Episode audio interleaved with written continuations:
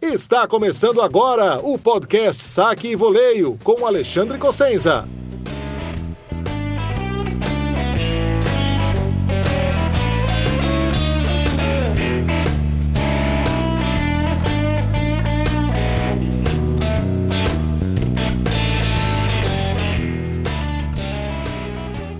Fala galera, bem-vindos ao podcast Saque e Voleio. Esse é o primeiro episódio da nossa sexta temporada, abrindo 2024, e é o melhor momento para falar do pré-Australian Open, dos ótimos torneios que aconteceram até agora, com United Cup, Brisbane, Hong Kong, Auckland.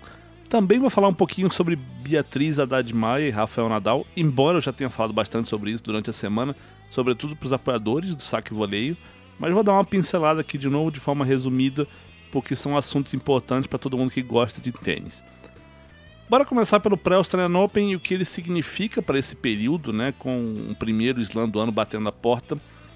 É, o que eu acho é o seguinte, acho que são resultados que dizem coisas bem importantes, mas ao mesmo tempo deixam coisas no ar, não dizem tudo, é, fica sempre um ponto de interrogação, e eu vou explicar por que já já. É, o que eu acho que fica muito claro é que se você dá um mês de férias para a turma da Elite, fica evidente que quando eles voltam, porque eles são Elite, né? Por que, que eles estão acima do resto? Olha os resultados, né? WTA de Brisbane, Ribakina campeã, derrotando a Sabalenka na final. Jogão de peso, né? Campeãs de slam, dois nomes grandes. ATP de Brisbane, Dimitrov ganhando do Rune na final. Dois ótimos tenistas. Era uma chave um pouquinho menos difícil, eram 250, mas termina com Dimitrov e o Rune, que eram os favoritos para chegar lá. É, WTA de Auckland, a Coco Golf, campeã, era a favorita, era a chave mais fraca da semana, a WTA, né? E assim ela derrota as Vitolina em 3-7 na decisão, né? Dois nomes aí fortes. É, e né, a gente tem a campeã do US Open, que é a Coco, vindo forte de novo. E o ATP de Hong Kong deu Andrei Rublev, Rublev Rublov, Outro top 10 ganhando o torneio, derrotou o Russo Vore na final. E, claro, teve a United Cup com a Alemanha campeã, com Zverev, Kerber voltando a jogar, Zygmunt fazendo né, uma atuação, uma campanha toda né, nas duplas fantástica.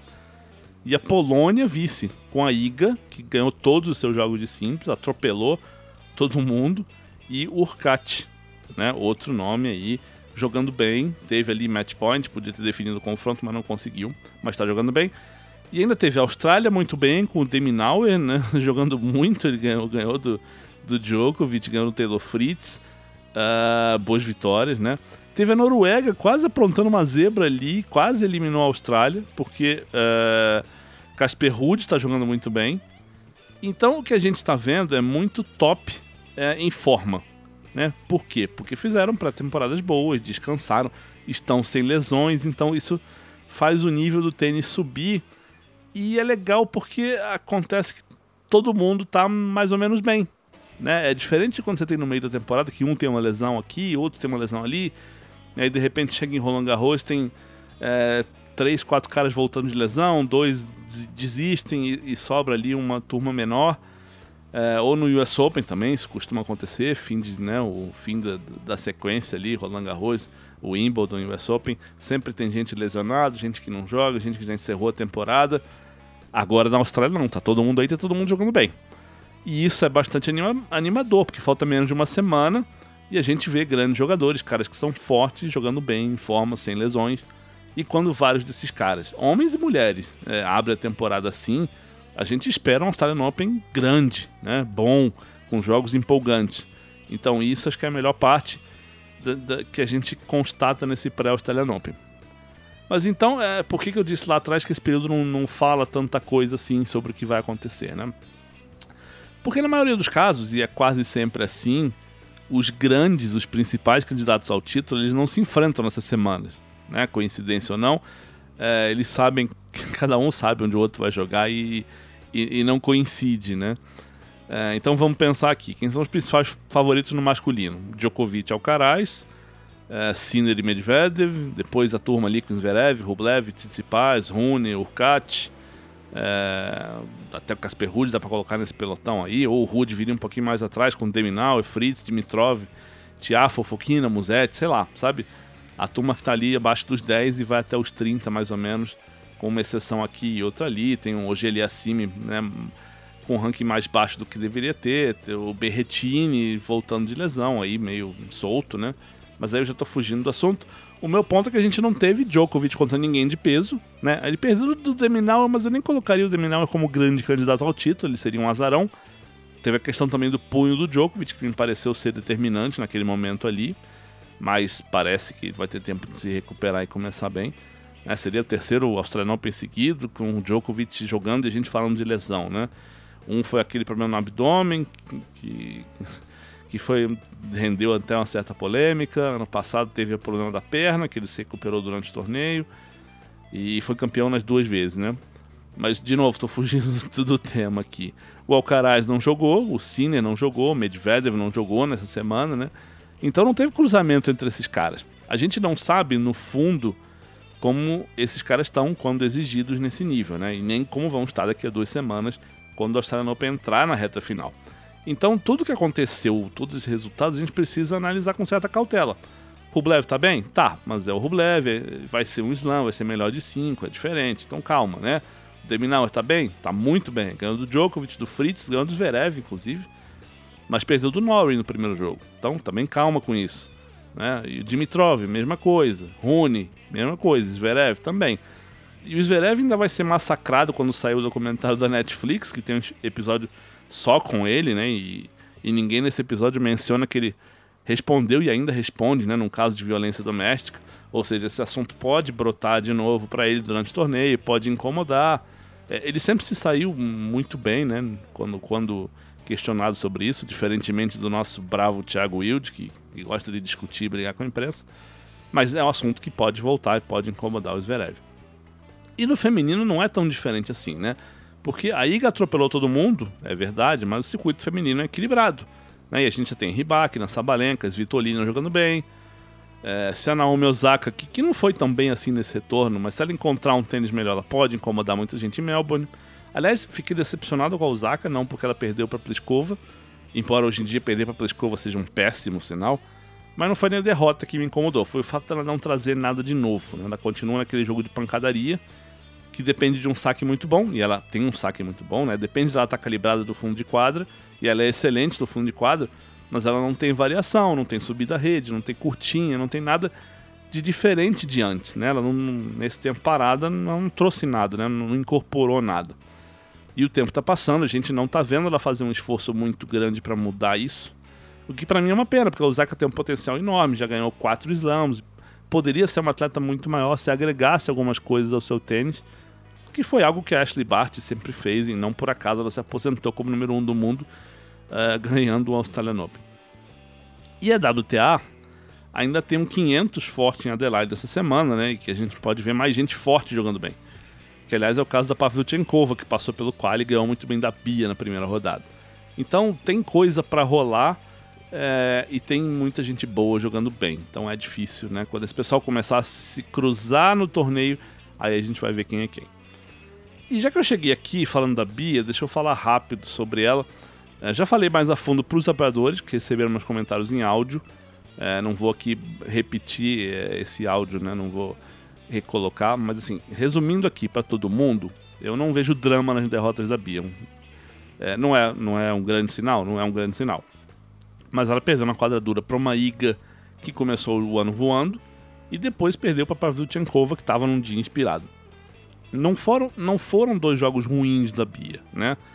A crítica que dá para fazer, e pode até soar injusta, é que talvez ela não esteja agora no mesmo ritmo das principais candidatas ao título da Australian Open agora, nesse momento. Porque quem viu Ribakina, Sabalenka, Iga, Coco e até a Paves agora, viu que a Bia não está nesse nível no, nesse começo de ano. Então agora ela está atrás. Pode não estar tá daqui a uma semana? Não sei. É, é difícil porque eu imagino que todo mundo ainda tem um pouco para melhorar e vai trabalhar, vai treinar para isso, do mesmo jeito que a Bia vai trabalhar e vai treinar. Então ela está um passo atrás agora, né? Mas também não vi a Bia num nível horrível, sabe? De repente, com uma chave mais fraca, ela ganharia um, dois jogos, adquiria ritmo, confiança e a gente teria né, é, outra conversa nesse momento. Mas quem joga United Cup e quem joga WTA 500 de Adelaide não pode esperar chave fraca, né?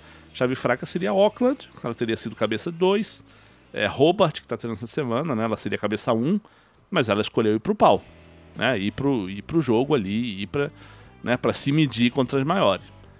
E então, o lado bom é que agora ela tem uma noção melhor de onde ela tá em relação às outras. O lado ruim é que perder dois jogos seguidos, sem ameaçar ganhar um set, é, e ela chega com menos ritmo e confiança para o Australian Open, né? Agora, o que, que vai acontecer lá em Melbourne para ela, acho que depende muito da chave. Porque se ela conseguir um ou dois jogos ali menos complicados no começo e ganhar ritmo, aí melhora, muda o cenário. Mas hoje a gente pode dizer que a Bia está num grupo que corre né, por fora. Já correria por fora normalmente, né, na quadra dura, ela não seria favorita e tal, normal, mas acho que ela corre um pouco mais por fora do que poderia. E sobre Rafael Nadal, que eu também já falei bastante para os apoiadores e também não vou repetir aqui o áudio que eu botei, que eu, que eu enviei pro, pro grupo de, de Telegram e depois publiquei no apoio no meio da semana. É, o que, que eu mais tenho para falar sobre essa lesão? Acho que sim, é uma pena, né? Porque ele estava competitivo. E quando eu digo competitivo, gente, não é que ele era favorito para nada, mas estava num nível bom, estava ganhando o jogo. Até a partida que ele perdeu, ele teve match point. Então seria muito legal vê-lo em Melbourne, né? Ver o que ele seria capaz de fazer lá. O lado bom da coisa, ou o lado menos ruim, é, pelo que ele falou, é que sim, foi uma micro rotura de um músculo que não é o mesmo da lesão do ano passado. E isso sugere o que acontece né, com vários atletas, até relativamente normal, o cara voltar de uma lesão, tem um nível de exigência física alto e acaba lesionando um outro músculo aqui e ali. E isso não tem necessariamente a ver com a lesão anterior, a não ser pelo tempo né, de paralisação, evidentemente.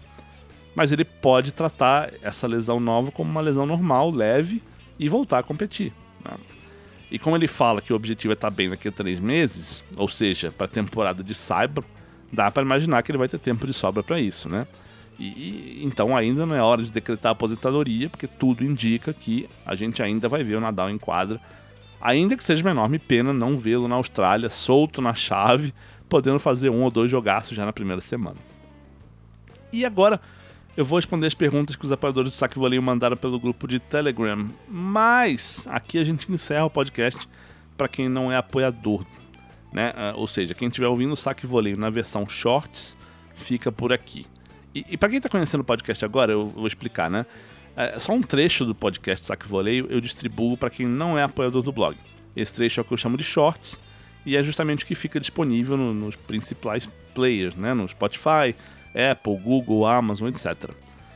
E no episódio de hoje, na parte para apoiadores, ainda vou falar um pouco sobre né, quem não jogou no pré-Australian Open, como Alcaraz, Sinner e Medvedev, o que, que isso pode significar, também vou falar um pouco mais da Bia, inclusive sobre a troca de tênis que ela precisou fazer né, no meio desse pré-Australian Open.